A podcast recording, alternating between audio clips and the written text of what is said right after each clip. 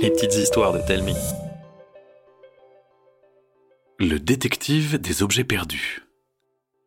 Monsieur Daniel est un colosse de 50 ans toujours joyeux. S'il sourit tout le temps, c'est qu'il ne s'ennuie jamais car sa vie est bien remplie. Et il y a une raison à cela. Monsieur Daniel est un court dormeur. Contrairement à la plupart des gens, il n'a besoin que de trois heures de sommeil par nuit pour recharger ses batteries. Et cela lui laisse beaucoup de temps.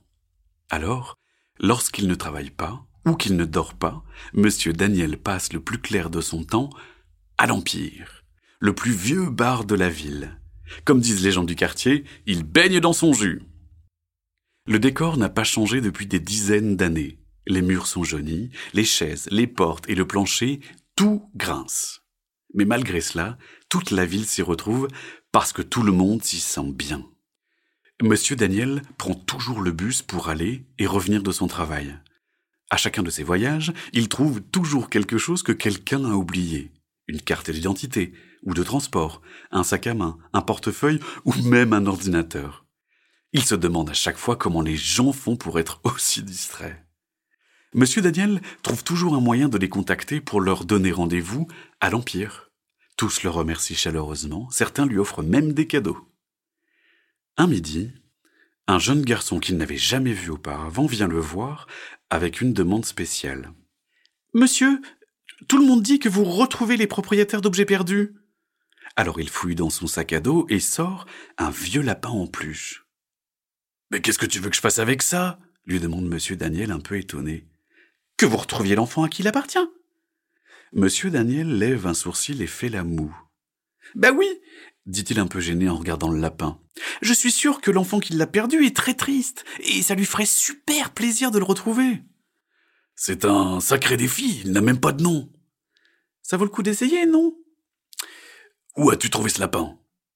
Dans le square d'à côté, sur le banc, près de l'entrée. Donne-moi cette pluche, mon garçon. Monsieur Daniel se lève de sa chaise, enfile son manteau, prend le lapin et le met délicatement dans sa poche. Quelques minutes plus tard, le voilà au square. Il trouve le banc près de l'entrée dont lui a parlé le jeune garçon. Il s'y assoit, sort de sa poche le doudou et le regarde pensif. Comment faire pour trouver l'enfant? Il est midi quarante-cinq et nous sommes mardi. Le square n'est pas très loin d'une école maternelle, une idée lui vient. Il suffit de regarder les gens qui passent avec une poussette. Si l'enfant n'a pas de doudou, il se peut que ce soit le sien. Après quelques dizaines de minutes, une jeune femme avec une poussette arrive. L'enfant n'a rien dans les mains. Monsieur Daniel se lève et s'approche d'elle. Bonjour, madame. On m'a confié ce lapin. Ce ne serait pas le doudou de votre enfant par hasard? Il lui tend la pluche. La jeune femme lui lance un Non, désolé, aussi sec que méfiant.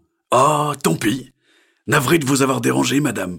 Bonne journée à vous, répond-il avec un grand sourire. Le square se remplit peu à peu. Monsieur Daniel aborde tous ceux qu'il croise pour leur demander si le lapin en pluche ne leur appartient pas. La plupart des gens lui répondent poliment que non. Certains l'ignorent en regardant ailleurs, d'autres lui disent de partir. Bientôt, plus personne à l'horizon. Seul dans le parc, monsieur Daniel décide de rester jusqu'à la sortie de l'école. À la fin de la journée, il n'a toujours pas retrouvé le propriétaire du lapin. Il ne se décourage pas. Il revient le lendemain, mais toujours rien. Bredouille, il rentre chez lui, abattu. Il a perdu son sourire. Ses enfants, Henri et Célia, lui demandent ce qui ne va pas. Il leur raconte l'histoire du doudou, alors, pour le consoler, ils lui font un câlin. Henri lui dit il faut s'accrocher, papa. Un doudou, c'est important. Tu te souviens quand j'ai perdu Monsieur Ours? Même encore maintenant, il me manque alors que je suis en CE1. Pourquoi tu diffuses pas une annonce sur les réseaux sociaux?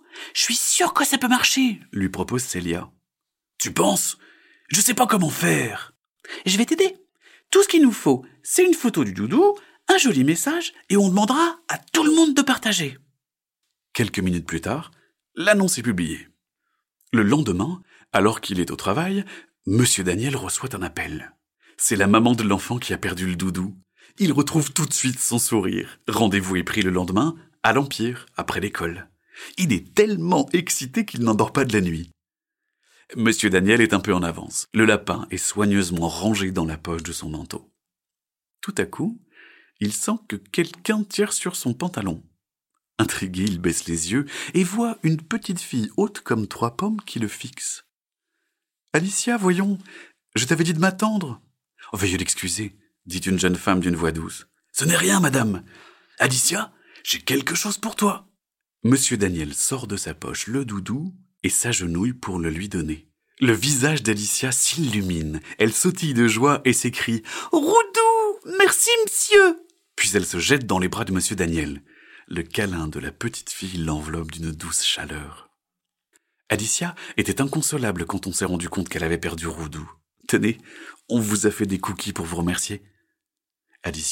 Lui tend un petit panier rempli à ras-bord. J'espère que vous les aimerez. Je suis sûr qu'ils sont excellents, dit monsieur Daniel en se relevant.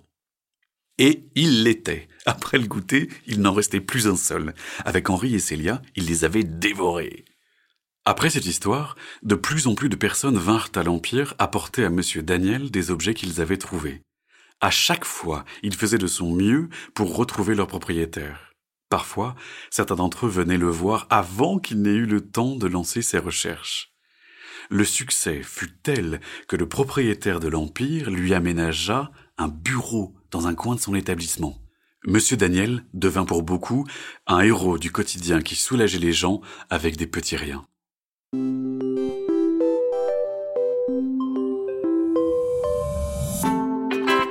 C'était une petite histoire de Telmi.